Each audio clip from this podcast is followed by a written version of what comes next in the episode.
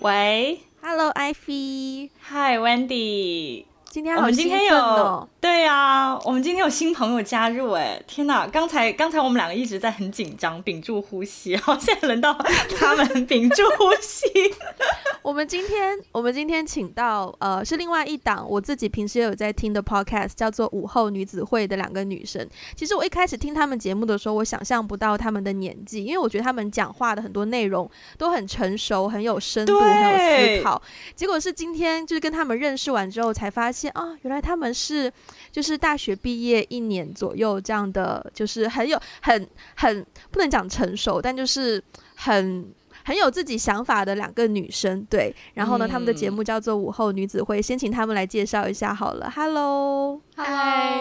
我是午后女子会的舒雨，我是午后女子会的雨洁。哇，好紧张哦！先介绍一下，那我们节目在聊什么？好。Okay, 我们的节目基本上其实就是两个女生，因为我们当时就是毕业一年多，所以就是对人生有很多想法，所以就开始了这个对谈。所以我们基本上就是会聊一些生活的所见所闻，然后还有一些比较呃内心深层的烦恼，然后以及也会推荐我们自己喜欢的文学啊、影集或者是电影等等。嗯，其实我觉得我们的节目跟打个电话给你一样，也是偏陪伴型的。嗯嗯。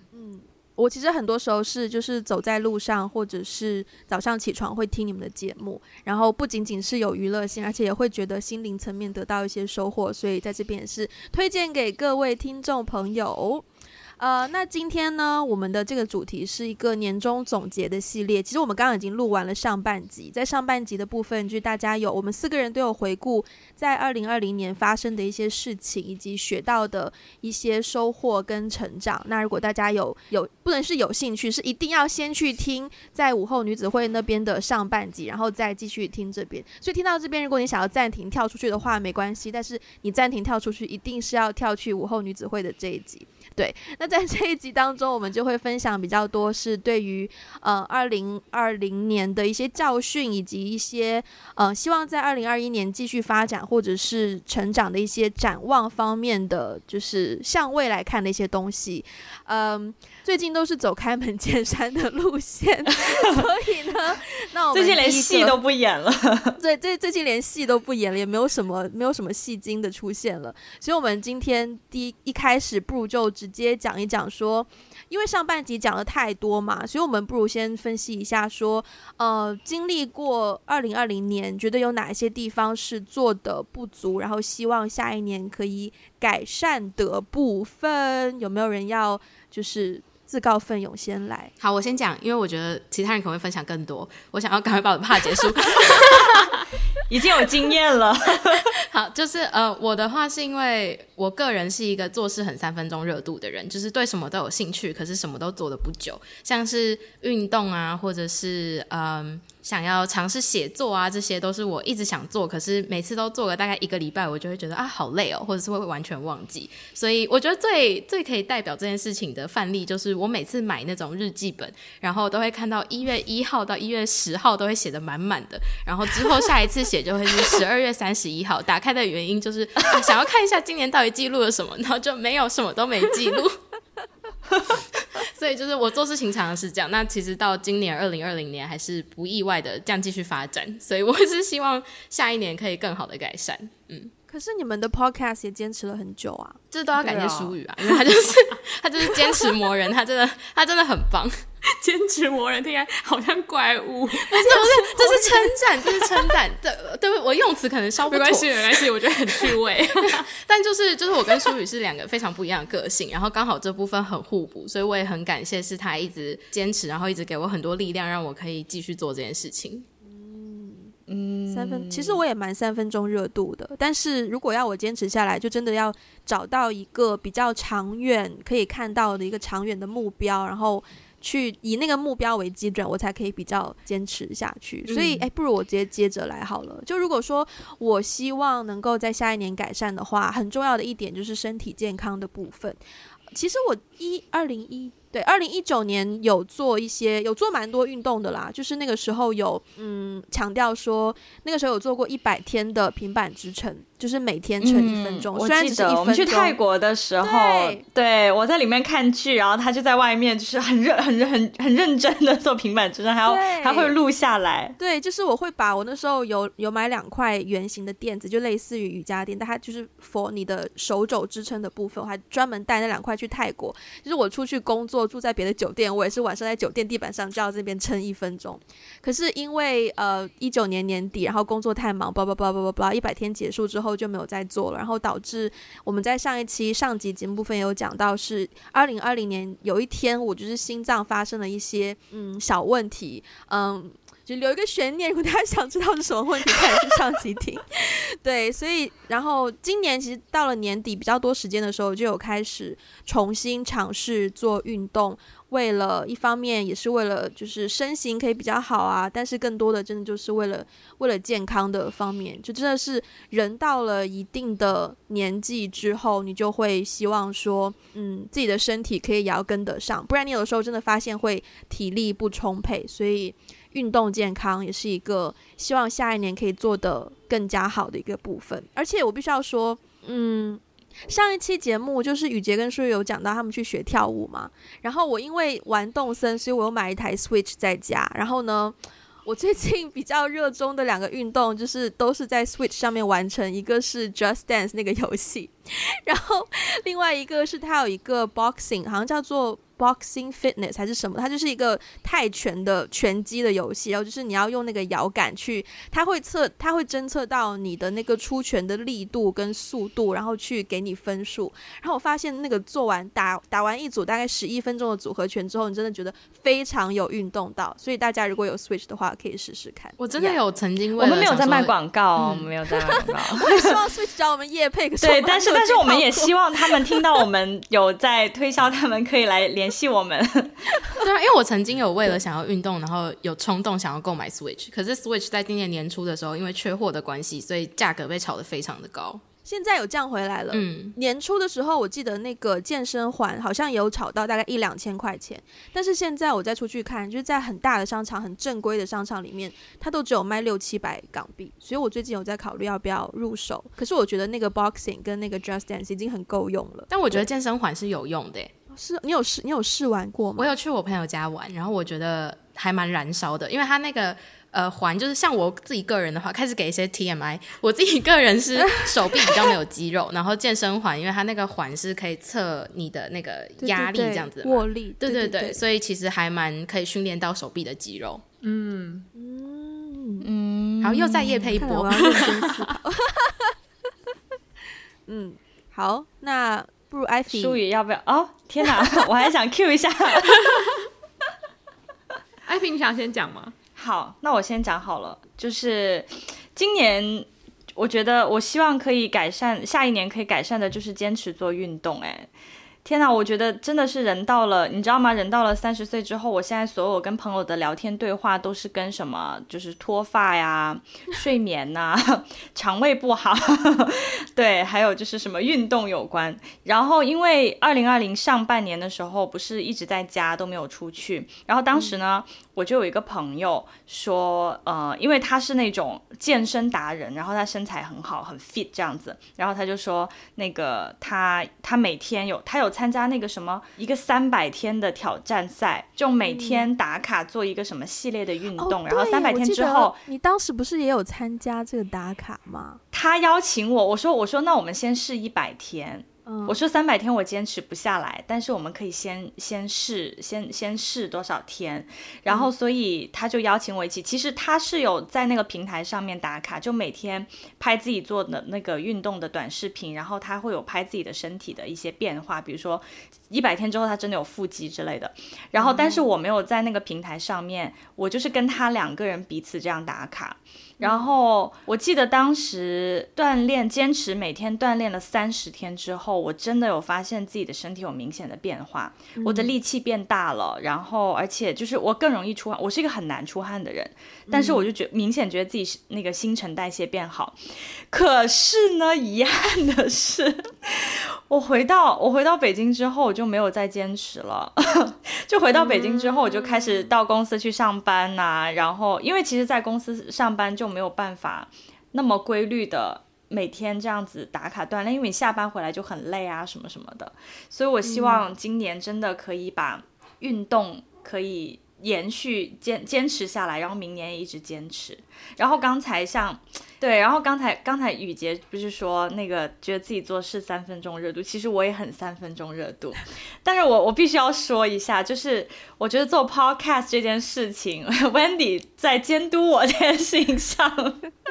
起到了非常至关重要的至关重要的作用，因为。我们我们每周都会有一个固定的那个录音的时间嘛，呃，然后除除除此之外呢，我们还有一些 social media 上面要去要去运营的东西，像像 Instagram 啊，然后微博什么的，就我我经常会忘记发，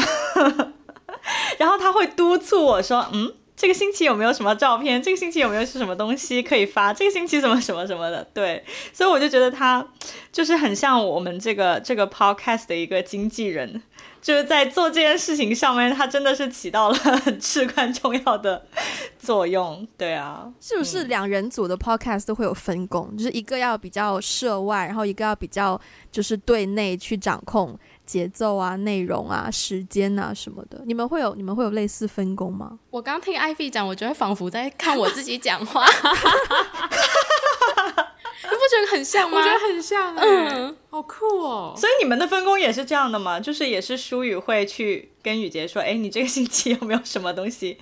要要给我，要交作业喽？我觉得某部分来说很接近，可是因为呃，我们的分工比较像是，例如说他很擅长文案，所以我就会跟他讲说，啊、哦，好，这一期的那个照片我弄好了，然后文案交给你这样子，所以我们就互相会会先把一个东西丢过去，然后代表是说，好，这个礼拜剩下的东西就交给你这样子。哦，哎，我们也是，我们每一期节目的 show note 都是 Ivy 写的，就是也有文案的分工，但是 social media 的就是可能一半一半，嗯，yeah，嗯。But anyways，你刚刚讲到，因为你回北京，然后就没有办法继续运动，然后我突然间想到，就是我觉得二零二零年给我们带来一个很大的转变，就是。因为就是正常上班的人应该会应该都会有这样的体验，可能几月份到几月份，你可能一开始今年一开始你是就是正常去办公室上班，然后到可能二三月份开始，突然间你就被要求要 work from home，然后就有一波全部就是开始在家里有更多时间给自己掌控，因为你少了那个通勤的时间，然后等到你好像又恢复正常工作，就在香港来说非常的明显，就是大家经历了一次又一次，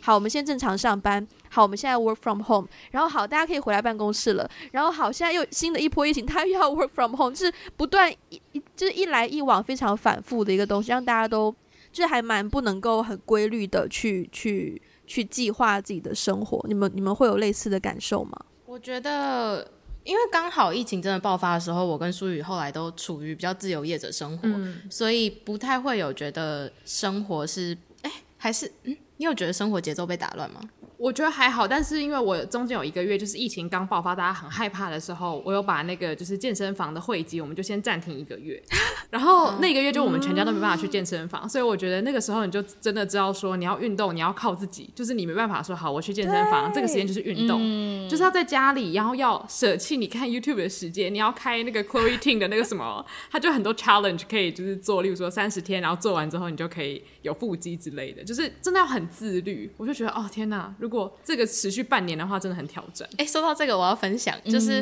Chloe Ting 是一个 呃澳澳洲的健身 YouTuber，然后因为他有非常多个 challenge，所以我就会照他的那个 challenge，然后去设一个自己的运动清单。然后我就记得今年年初的时候，我就设了一个，我我的标题就写说，我挑战我自己连续八十天练瑜伽。然后大概做了十五天，那个那个就没有了，我就没有继续做了。然后又过了大概 又过了大概两个月，我突然想到，然后我就写了另外一个那个 playlist 的名称，就叫做六十天运动挑战。然后也是大概做了一个月，然后就没有继续做了。然后，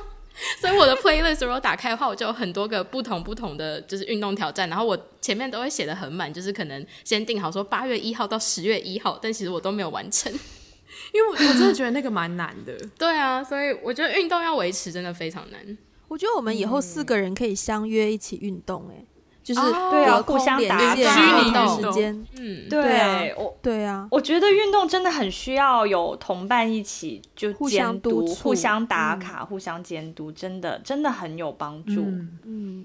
好，那最后舒宇在这个问题的回答，好，我自己的话，我觉得就是希望可以改善的地方，就是我觉得我用手机的时间可以再更少一点点，因为我之前本来就是我有一个宏愿，就是我可能希望一个礼拜大概可以看大概三本书左右，哎、很多哎、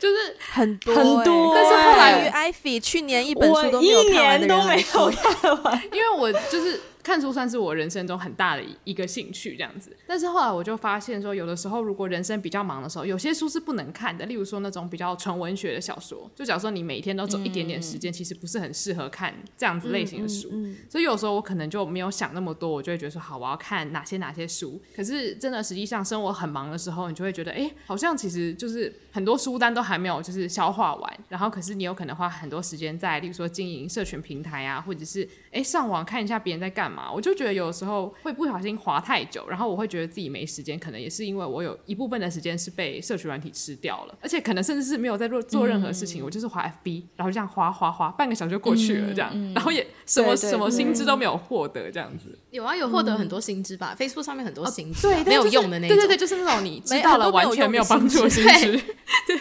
非常没有用。对，所以就是所以就是希望可以少一些 social media 的时间。对，我觉得就是希望可以就是专专心的把我的时间都放在真的可以让我自己呃，例如说知识或者是灵性上面可以更成长的兴趣上面。嗯，我觉得我们这样一轮讲完，会觉得我们四个人好像上一年都就是过得很糟糕，这个没有完成，那个没有完成。但 但其实如果你有听上集的话，就会知道其实我们上一年真的是发生了很多事情。那为了让大家不要觉得我们上一年过得那么糟糕，我们不如来分享一个。呃，我突然间想到一个问题，不如分享一个二零二零年你觉得最值得感恩的点。对，我们需要一些时间 我来思们同考一下。时对托四个人托四个腮，人对不约而同同时成做出的思考的方式。对对对，思考状。我觉得我我觉得其实我可以嗯先讲了。好好好，你要先讲吗？好那那我很快速讲吗？我要我要说一个听起来很 cheesy 的答案，就是我觉得是很感谢有持续做 podcast 这件事情吧，没有让自己的生活，嗯、呃，因为如果我没有做节目，我觉得我就不会观察很多生活上的小事，所以因为有做节目，所以我会很认真的试图很认真的过每一天，嗯，那有没有成功是题外话啦，可是 就是会让我更想要观察，还有了解自己内心有什么样的想法是可以分享给大家的。哎、其实我觉得我也是哎、嗯，不要偷我答案。没有，你你刚才这样讲，我我本来想说我要感谢有你哎，你要在我们，你们要在我们节目上表白了吗？因为之前访就是有接受学生访问的时候，我也是讲了类似的答案，因为我我会觉得说，就是这个节目就跟他很有关系嘛，就是如果没有他的话，也不会有这个节目。然后没有这个节目的话，就变成是说人生你会少了一个好像属于你自己的一个作品，然后一切都是由你统筹。因为如果是工作的话，都还是会可能为了某一个人，为了某一个客户要交出一个东西。可是这个的话是没有人逼你，可是你就会一直持续的产出。我就觉得这是一个早上起来会让人很感恩的一个作品，然后就啊天哪，有你真好这样。嗯，谢谢，我也是啦。我突然好奇，你们节目最开始是谁提出说我们两个一起来做一个节目？是雨洁，嗯，好，那不如，其实你们刚刚讲到就是互相的这种感谢有你。我我我应该在我们之前节目上已经感谢过艾菲无数次了。我甚至也有讲到说，因为之前有些情绪的问题，然后包括我又一个人住什么的，加上我又很内向，所以每个星期固定要跟艾菲打电话，就变成了是一个我的免费的 therapy 的 section，就是我又不用花钱去去去 therapy，但是我又可以性价比很高哦。对，性价比很高的一件事情。但是我觉得，呃，这个感激我可能从二零一九年就开始，就是觉得感恩到现在。如果是感恩二零二零年的话，我觉得最值得感恩的，可能可能是我自己在过去这一年就有一些有一些冲动，因为是有一些有一些事情你要完成，你真的需要一股冲动才能够，就是真的是 push 自己去去把那件事情完成。然后我觉得，因为上一年我有过这样的冲动，我才可以拍我的短片，顺利搬回到香港，然后找到现在的房子，blah blah blah blah blah blah。所以我觉得，嗯，要感谢过去这一年，因为因为整个世界，对吧？因为整个世界有段时间就是处于几乎在一个停摆的状态，然后那那种状态下，你就不觉得自己会落后，然后你自己的压力就不会那么大，然后才能够有更大的动力去 push 自己去做一些可能之前不敢做的事情。所以我觉得，嗯，这个对我来说蛮值得感恩的，嗯嗯。我的话，其实感恩刚刚才我听那个雨洁和舒雨在聊他们那个 podcast 的时候时候，其实我也蛮，我觉得我觉得这件事情也蛮值得感恩的，就是真的是做 podcast 这件事情，因为其实从一开始是 Wendy 提出来要想想要做一个 podcast，然后一开始我只是嘉宾。在在在他的节目上面想说，然后后来就赖着不走了。后来呢？对对，后来后来他就极力挽留我。哎呦，对，后来就不知道为什么，就是对，后来后来慢慢就变成是我们两个人一起在做这个 podcast，然后。呃，上个星期，上个星期我送了他一个圣诞礼物嘛，然后他他他做了一个那个 live 的，对，在在 Instagram 上面做了一个 live，然后我当时写了呃一段话，其实其实就是像你们刚才说的那样子，其实我很感谢在这个旅程当中有有有 Wendy 一起，我们一起来走这条路，真的，天哪，要要表白了，Oh my god，大 集体表白现场。对，集体表白，大型表白现场。因为，因为其实像呃呃，podcast 这个圈子，包括整个呃自媒体啊也好，新媒体，就整个。跟媒体相关的这个圈子，其实我都很不熟悉。对，我以前也没有怎么太多的接触过，但是我真的是因为认识了 Wendy 之后，开始哦，对于媒体，甚至比如说影视行业有一些小小的了解。到我们真的开始做这个 podcast 之后，我突然觉得我还蛮喜欢这个行业的，就是我还蛮喜欢我们现在。做的一些跟创作有关的事情啊，然后其实包括运营我们的社群，我们也是在今年有了自己的听众群嘛，就是相当于跳过了那些平台，嗯，我们真的面对面的去认识我们的听众，跟他们有一些直接的沟通和交流，好像突然之间有了一个，好像突然之间有了一个属于自己的一个。一一群人，一群朋友，然后他他跟我的工作没有关系，跟我跟我在其他场合认识的朋友没有关系，纯粹就是因为他们觉得我们的我们的播客对他们有一些陪伴，然后所以想要认识而组成的这样的一个圈子。我觉得这个是二零二零蛮大的一个，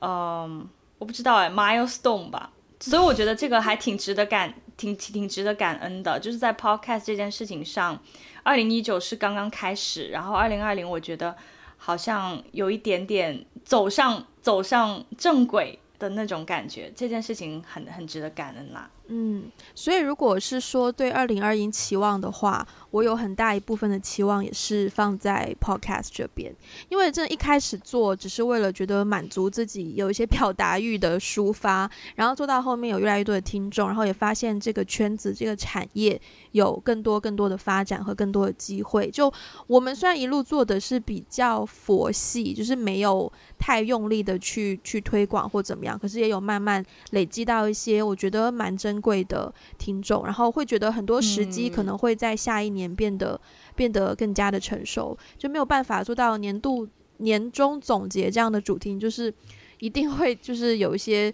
听上去好像很虚，但其实很真挚希望的这种。这种方向，对，所以，嗯，我就直接承接到我们之前有聊到的，就之前有提到过想要聊的一个问题，就是有什么东西是你在二零二零年做的还不错，然后希望可以延续去二零二一年的。那首先我的话就是，呃，Podcast，我是希望可以就是收获更多的听众啊，然后结交更多的朋友啊，然后也希望可以在我们每一期录 Podcast 的过程当中，发现更多我们自己。呃，可能之前都没有发现过的自己的另外另外一面，然后，嗯，其实也是另一个角度来说，也是我希望这种创造力可以不断的去延伸吧，就包括说，希望明年也可以有机会再拍一个短片，或是。，well maybe 拍一个长片，呃，就是剧本的创作的部分，然后也就是还有动物森友会岛屿建设的部分，也希望可以越做越好呢。我看到这个，居 然正式的进入了你的 agenda 里，要好好照顾自己的岛民。对，我真的好可爱哦。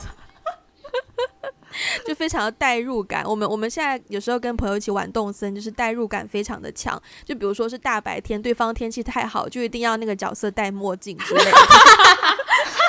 还逼人家。就是我会说，我去我的朋友，我去朋友的岛上观光，然后发现哇，你这里天气太好，太可惜了，我没有戴墨镜。然后他就说没有关系，我借一个给你。然后他就真的是真的是用借的，就是从他的家里面拿一个，在岛上家里面拿一个丢给我，然后我戴上。然后我离开之前，他会提醒我说墨镜要还我，然后再丢给他。哎、欸，我觉得很棒哎，就是虽然现实生活中可能没有办法常见面，但是能够这样在线上见面也很好啊。对啊。对啊，就我觉得动森就是很值得玩的一个游戏啊！哎，真的哎，你是不是很想买？我之前就很想买啦。而且而且我必须要说，其实我有一个 idea 要做动，不是要做动物森，要做年终总结，也是因为最近我在 YouTube 有看到，就是 Nintendo 它会有一些那个广告，然后其中一个呢就是动森里面的各种 NPC，他们就坐在动森的广场，然后就互相，就那个村长就会，就是村长就是阿狸。天哪，我连他名字都忘记。就是那个就是，对对，就不是阿里阿克，就是那个嗯，负责贷款给你的那个李克。哦，黎克，阿里 阿里阿克。黎克他就会说，哦、呃，过去一年真的很棒，然后呃，就是感恩过去的一年，然后就会有不同的角色嘛。有一个就是杂货铺的那个角色，他就会说，是呢，今年就是卖出了很多东西。然后有个卖花的小小角色，他就会说，然后也有很多人来买花种花。然后有一个卖美术品的，就是说，嗯，也就是有也也也得到很多不错的客户来欣赏艺术品。然后就是他们各个角色来回顾过去的一年，我觉得天呐，也太可爱了吧！然后就更加 remind of 我们要 做一个 年终总结。动森深度深度中毒患者，哎，我真的是他深深的参与了你生活的每一个方面，哎，哦，真的真的，我觉得我今好了，我们不要我，我猜啦，我猜今天我的 YouTube 可能会出现类似的广告，因为我们不断的对我们的电脑说动森动森。哦，真的吗？我猜，我猜这真的有影响吗？我觉得听说有，因为我们最近有一个非常可怕的事情，是我跟他去逛我家附近的一个生活杂货店，然后我们甚至连那个那家店名是什么我们都不知道，我们也没有谈论到。结果我回家在滑 Facebook 的时候，那家店就直接跳在了我的 Facebook 广告上。因为定位的关系吗？可是我没有开定位，但是我不确定，只是就是不免让人心生怀疑啦。太可怕了！嗯，天哪，我觉得人工智能已经越来越甚，有点可怕。对啊，对啊，希望下一年可以摆脱这种束缚，人工被人工智能的束缚。嗯，我我常常就是觉得人工智能发生在我身上就是人工智障的感觉，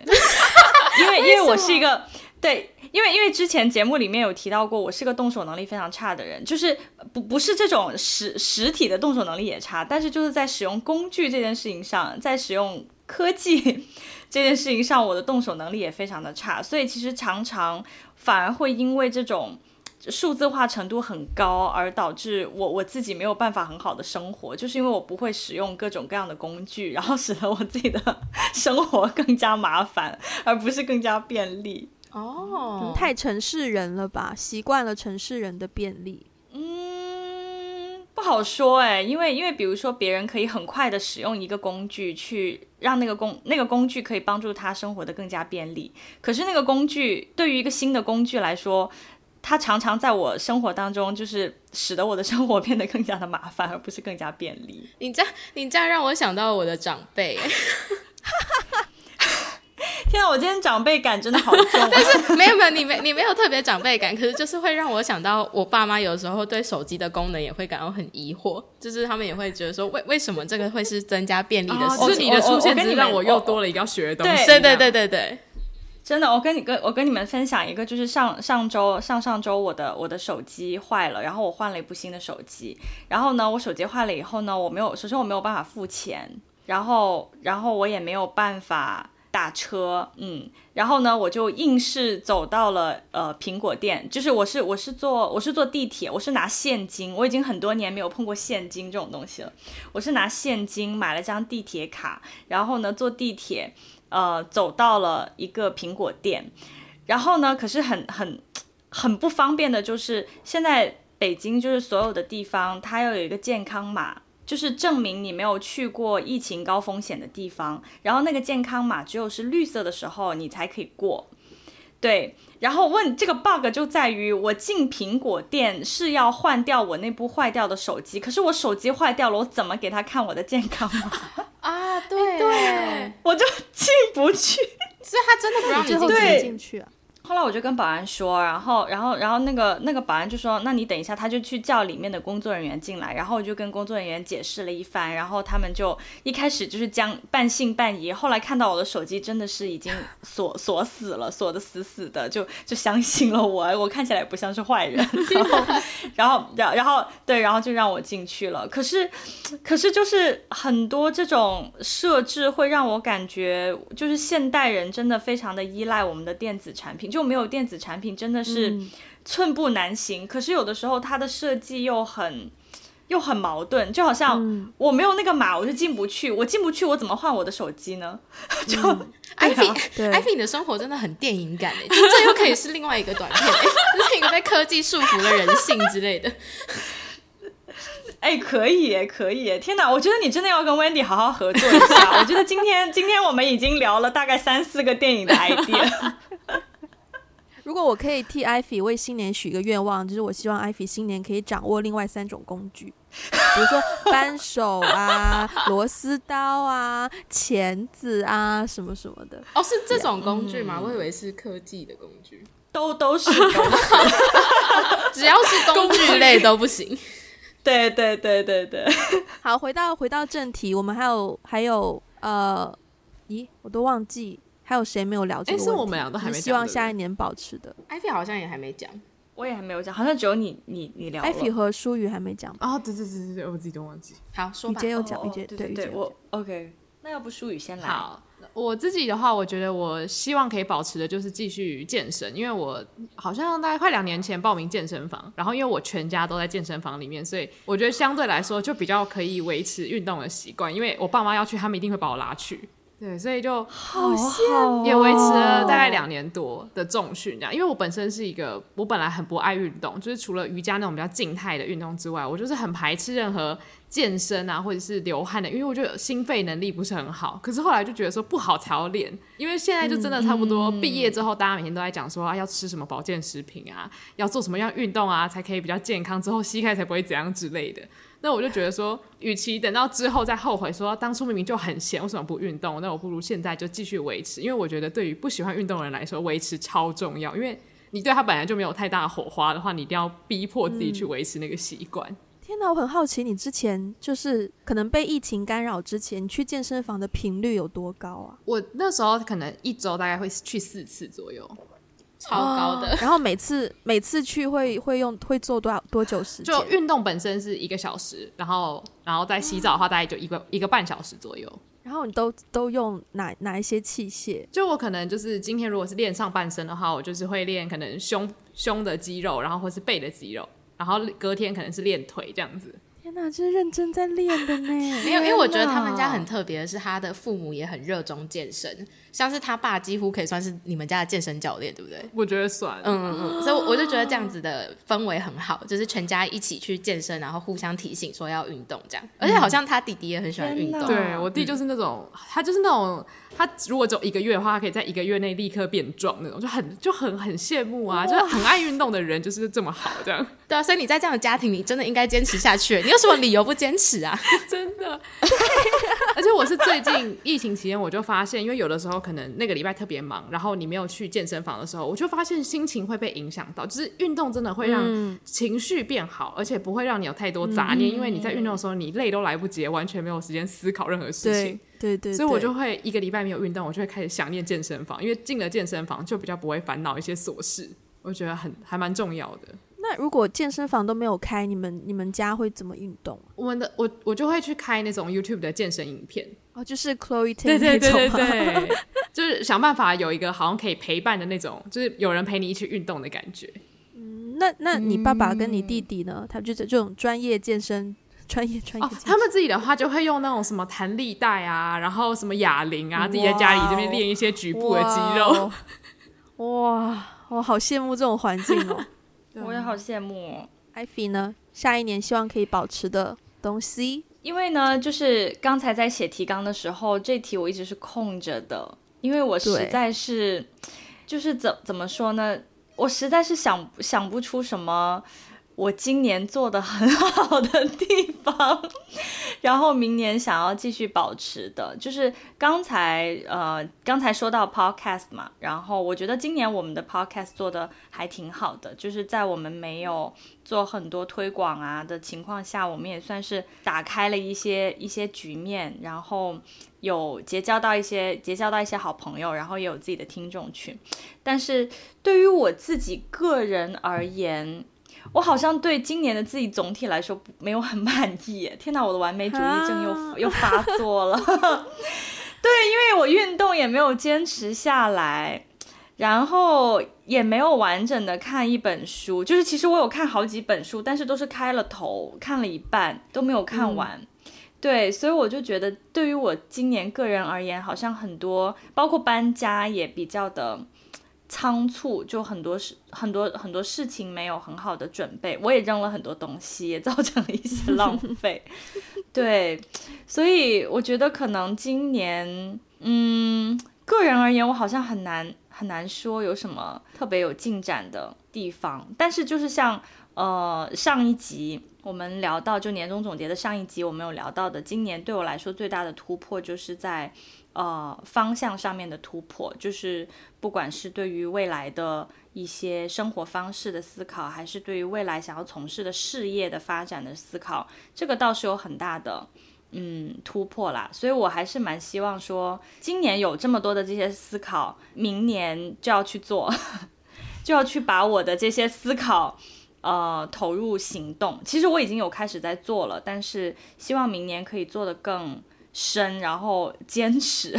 不要三分钟热度。我觉得有一个点是艾菲本人可能不会发现，但是一定要他身边的人才能够告诉他，他做得很好的一个点就是跟朋友的关系的维持。因为虽然说，因为艾菲可能本身比较外向，他可能不觉得这是一个需要花费心思或任何功夫去经营的事情，但是作为他的朋友之一，我觉得他这一点就是很厉害，然后。嗯，很值得就是表扬，然后也很值得继续下去。就是他真的会舍得花时间给自己珍惜的人，然后自己身边的朋友。然后像我有的时候心情不好，或是遇到什么事情，我找他，他都会呃很及时的回复，然后也会愿意说你要不要，你要打打电话过来跟我聊吗，或什么的。所以我觉得，嗯，艾菲是一个就是。很珍贵的朋友，不不单只是 podcast 的伙伴，然后更加重要的是，是一个很值得珍惜的朋友。好，表白完毕。好，好感！哎、我想我想要说一下，就是我刚刚听艾菲那样分享，我觉得我跟艾菲真的蛮像的，就是我也是属于那种看了很多书，但是从来没有看完的人。就是其实刚上一集有说到，艾菲并没有完整的看完一本书，其实我也是，我甚至连完半本书都没有看完过。但是我每我每一本真的都是看前面大概十页十页，然后就会突然间又想到别的故事，又想要看别的东西。然后我觉得真的可以尝试那个吧，《子弹日记》吧，推荐给你。嗯，嗯好好写在我的 list 上。还是说，就是你送了我一本笔记本，我也要送你一本？不要这样 cue 自己，万一你这样不好，万一你完成不了怎么办？哎，哎呦，话已经说出来了，话已经说出来了。其实虽然虽然二零二零年在很多人的呃心目中或者是经验里面可能过得蛮糟糕的，但其实呃。我觉得二零二零年还是有给到我们一些惊喜，比如说我现在住的这间房子就是一个非常大的因祸得福，或者说一个惊喜。因为我当时回到香港之后，就是要重新开始找房子嘛，然后那个时候因为呃从去年开始就是呃一些社会大环境的问题，然后再加上今年的疫情，就导致香港的房价下跌的比较严重。所以我今年找房子的时候，就是用比较比较便宜的价格，然后找到一个可能两年前不敢想象的尺寸的房子，而且就是一房一厅，有一个可以在房间里面可以关的门，是一件对于香港这个寸土寸金的地方来说一件 很珍贵的事情。所以，嗯，就也是有一些因祸得福的小瞬间，就是小小确幸呀。Yeah, 我不知道你们会不会有类似的这样的经验。我觉得很棒哎，就是因为好像真的房价部分很多地方都有比较低，嗯嗯啊，而且香港真就其实也很 很疯狂的房价。我自己之前去，我经过那不动产的时候，我吓烂，我想说这个这房子的价格 你有看错吗？有看错吗？就本来在这种时期，应该不会有太多人想要做一些什么搬迁啊或什么，但是我就刚好有需，然后就捡到了一个便宜，我觉得算是二零二零给我的一个惊喜吧。嗯，嗯真的。好，那我那你们我要说呢。好，你说你说，就对我来说的惊喜是，因为其实我们从二零一九的年中开始做 podcast，然后刚开始做的时候，我们没有任何期望，所以也从来没有想过会有机会可以参加 podcaster 的聚会活动。然后在今年，因为刚好二零二零 podcast 非常兴盛嘛，所以在台湾也办了很多场实体的活动，可以跟不同的创作者见面。那我觉得很惊喜的是，我们第一次去参加实体活动的时候，刚好。书宇有报名，就是可以有现现场，那算什么？现场 promote 自己节目的机会。那我们 promote 完之后，我本来是抱持着应该没有人知道我们是谁，就在活动结束之后，就有人直接跑过来找我们说：“哎、我们很喜欢你的节目，然后我们一直都有在听，然后没有想到今天你们会来，然后就聊得很开心。然后对方也是创作者，这样是那个一个等。”对，的网才跟 Betty 最好笑的就是他们自我介绍完之后回家听，就我后来变疯狂脑粉，就是他们那种节目一上架 第一秒就立刻听的那种，然后我就觉得哇，很有趣，就是因为。节目的关系真的有机会认识，而且也是让我就是开拓了更多收听的节目，我、嗯、就觉得这样的关系很棒。对，就是像那那个时候，然后我们在见面的最后，然后王才还要跟我们合照的时候，还说：“哎，那你们每次讲说那个午后女子会散会的时候，我们有什么招牌动作？”我就想说：“天哪，我我们就是很很随性的一个东西，然后大家都就是很喜欢，我也觉得很。”很感激，嗯、然后前阵子前呃上个礼拜才刚接受了一个学生采访，他们也是非常认真的准备访纲，然后提到很多我们节目上提过的理念，然后就真的有一种哇，我没有想到，对我们来说可能只是记录生活的事情，但是有些人是真的觉得他们可以从中学到一些东西，嗯，嗯。真的。好棒棒哦，嗯，而且你们的节目还有接到叶配耶，对。对啊，就很感谢，就是 SoundOn 那时候就是有。呃，让我们有这个机会可以接业配，因为这是真的是我从来没有想过的。因为以前就是你看 YouTube，你听节目都觉得哦，叶配就是离我很遥远，都是那些创作者在做的事情。就有一天你自己也做的时候，就觉得哎、所以其实没有什么事情是不可能的这样子。对，而且其实我的惊喜跟雨杰有点接近，而且 跟之前温妮在节目上提到的事情有关。就是我记得你们最近有一期节目，你在讲说你很想要戴牙套，对不对？对，然后那时候我就边听我就想说，因为小宇宙上面你们那那个节目一直没有上去，我就不能留言，然后我就觉得悲伤。然后就是因为我从小就一直非常想要戴牙套，可是因为我爸妈就说你牙齿又没有很乱，干嘛戴？然后就是不让我戴这样子。然后后来就是。这个愿望就一直深埋在我心中，然后后来我就没有再想这件事情了。但是有一次，有一个听众他就写信来，他就说：“哦，我跟你有一样的想法，我听了你的节目心有戚戚焉。但是我大学我妈终于让我去戴牙套了。”然后他就写信很开心跟我说，然后我觉得哇好暖哦。然后我就跟我妈讲，我妈说：“啊，那要不你也戴一下吧。”所以我现在就在戴牙套。然后我就觉得，因为听众完成了我小时候的梦想，我觉得很好笑，可是又很惊喜。哎，而且我觉我觉得舒宇爸爸妈妈有很一个我觉得很酷的点，就是他们可能舒宇曾经安利过他爸妈看什么戏剧，然后他爸妈都是有点无动于衷，就是觉得哦有兴趣，那有空再看。可是如果是我们在节目上介绍过的东西，他爸妈都会立刻就是听完的隔天就会说：“哎，你介绍那个我觉得很棒，我们现在来看。”对，我就想说，明明就是同一个人呢，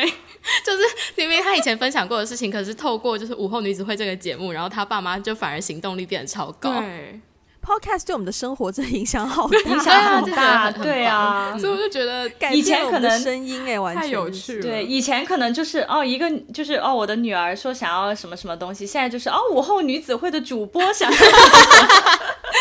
身份都变了。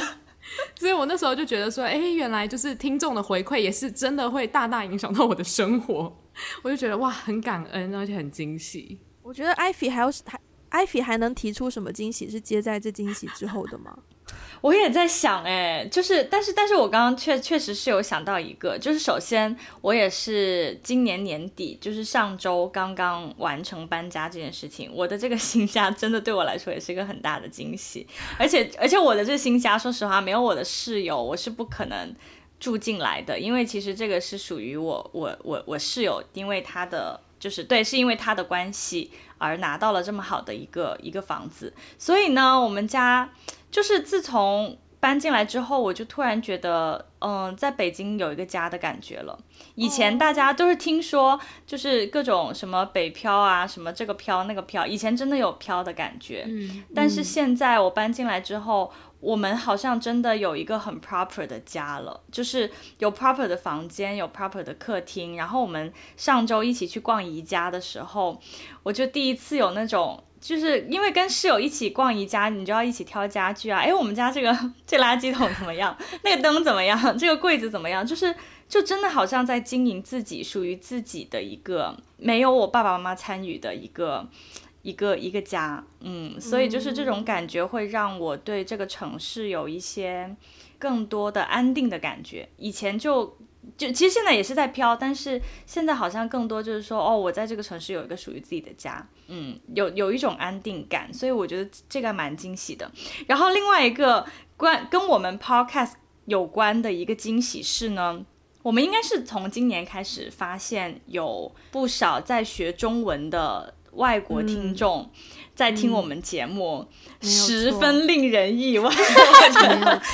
我觉得这真的很令很令人意外，就是以至于现在我们经常，比如说上什么 YouTube，然后去各种地方，就在各种平台上面看到对我们的留言，都是说，哎，这个词是什么意思？哎，请问你们的节目有那个 transcript 吗？有一些词我没听懂，我想要更更加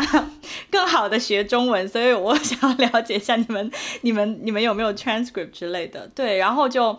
就发现有真的是来自世界各地的听众，然后怎么怎么说呢？这个真的完完全全在我们的意料之外。可是当我们知道，诶、嗯，有在学中文的听众在听我们我们呃 podcast 的时候的那个惊喜，好像是怎么说呢？好像好像突然突然之间自己被赋予了文化大使对 的一种责任，你知道？我们我们上期节目就是聊聊到一半，我们我们开始很认真的在。Define 一些词的意思，到底希望跟盼望的差异是什么？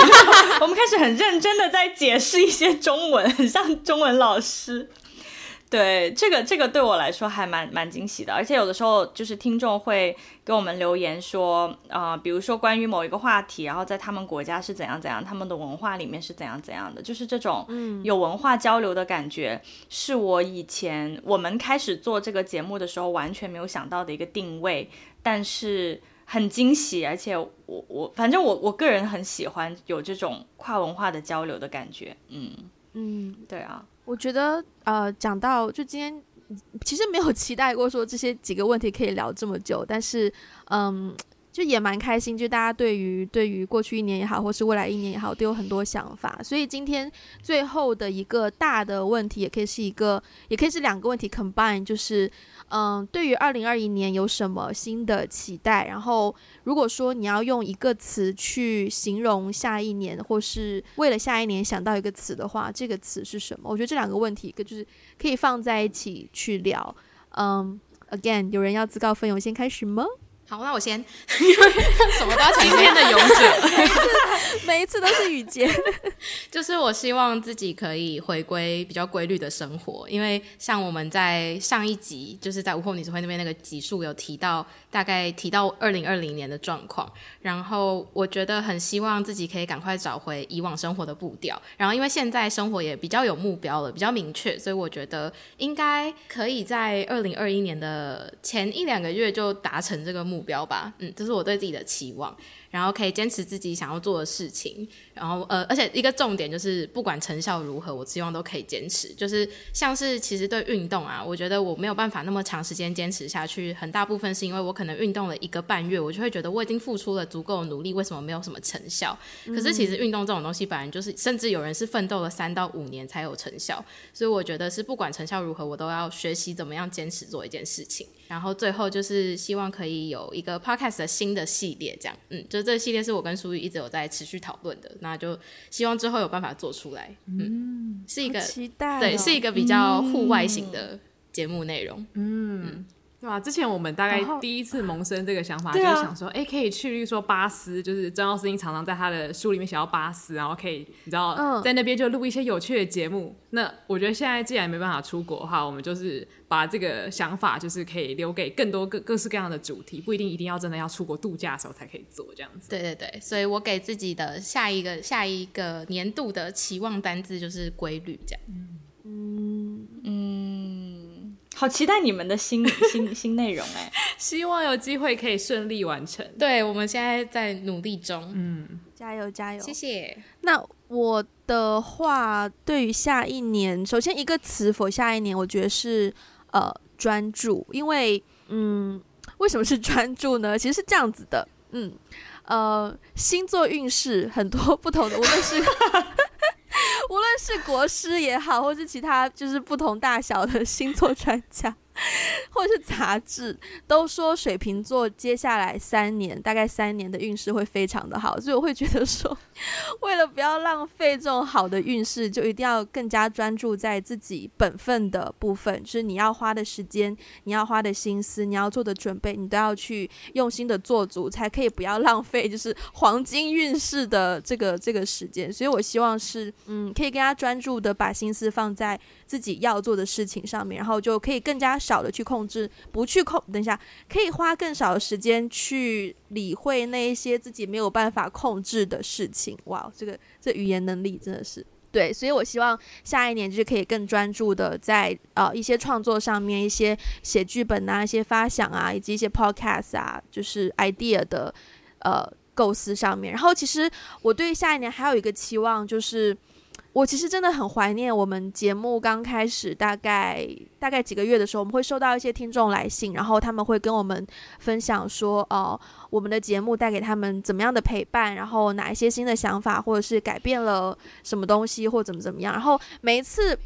有的时候我真的会就是对比大家的对比不同的 podcast 的一些可能。呃，排名啊，评分啊，然后自己偶尔会有一些心有不甘或什么的，然后会产生一些怀疑。但是你收到一个听众来信说，哦，感谢你的节目为他带去了某一些东西的时候，你就会觉得说，我做节目真的不是为了那些排名，然后也不是为了那些评论，就真的是为了这种非常人跟人之间的。很真心的沟通和往来，所以，嗯，嗯，我我会期望说，下一年我们可以就是接触到，能够能够用我们的声音去抚慰到更多的心灵吧。哇，天哪，把话讲这么大，对。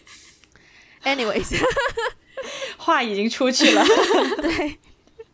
对。哇，其实刚刚你讲到那个排名的部分，我我非常的感同身受，因为因为我觉得就是人真的难免，因为这是一个要放到网络上的东西，你不可能自己做完然后电脑关掉就说我我都不看排名，我都不看别人在做些什么内容，就是你一定会想说，哎，看看别人现在做的怎么样。可是有的时候你看到一些很大的差异的时候，你当然也会想说，哎，难道是我的节目不够厉害吗？还是说别人有什么我没有的东西呢？嗯、可是有的时候就真的。可能是运气，或者是呃主题刚好就是某些主题做了就是会红，所以有时候就是会觉得说、嗯、啊天哪，真的要回归到其实就是你跟听众的关系才是最宝贵的，因为如果都没有这些听众给你反馈的话，排名再好，你可能还是开心一下下，隔天还是会觉得很空虚。嗯，对啊，所以我觉得这是创作者每天都在 挣扎的一件事情。对，那我自己觉得说，呃，我希望的一个词就是平衡，因为我上一集就有讲到说我。二零二零年很长，就是在观察自己的情绪，然后我就发现说，当然快乐的情绪是很好的，可是如果有是在可能出去玩的那种很开心的状态，然后突然回到很平静的状态，你会感觉到那个落差。所以我觉得其实我自己最喜欢的情绪是平稳、平静、祥和的感觉，所以我会希望是可以维持这样子的一个平衡。然后对节目的期望就是会希望说可以把更多我自己真的很有热忱的事情分享出来。就节目上，我觉得现在我们已经有做到了，可是。其实我自己个人对于那种灵性成长很有兴趣，可是我以前会比较不敢跟很多人讲，因为我会觉得说好像不是每个人都喜欢这样子的讯息。可是后来我就觉得说，真的有真的有热忱的事情，应该要拿出来分享给别人，而不是自己一个人在家里默默的吸收这样子。嗯，所以我会期许自己新的一年会更愿意把我有热忱的事情，然后做成节目或者是在网络上分享给别人。对，嗯嗯。最后，艾菲对于下一年的期望。对，刚才呃，Wendy 和舒雨都提到了排名，我觉得，对，我觉得这个对我的影响也很大，就是因为一九年刚开始做的时候，我我们毕竟没有太可能，可能没有太进入到这个圈子里面，所以没有太关注排名啊，然后或者是别的别的 podcast 在做什么，但是今年。我我有一度就是我我也我也跟 Wendy 有分享过，就是我觉得我有一度很在意这个东西，就是很在意说，嗯，就别人的选题跟我们的选题也差不多，而且别人可能也刚刚开始做才做十期，可是他们的收听量就是我们的十倍之类的，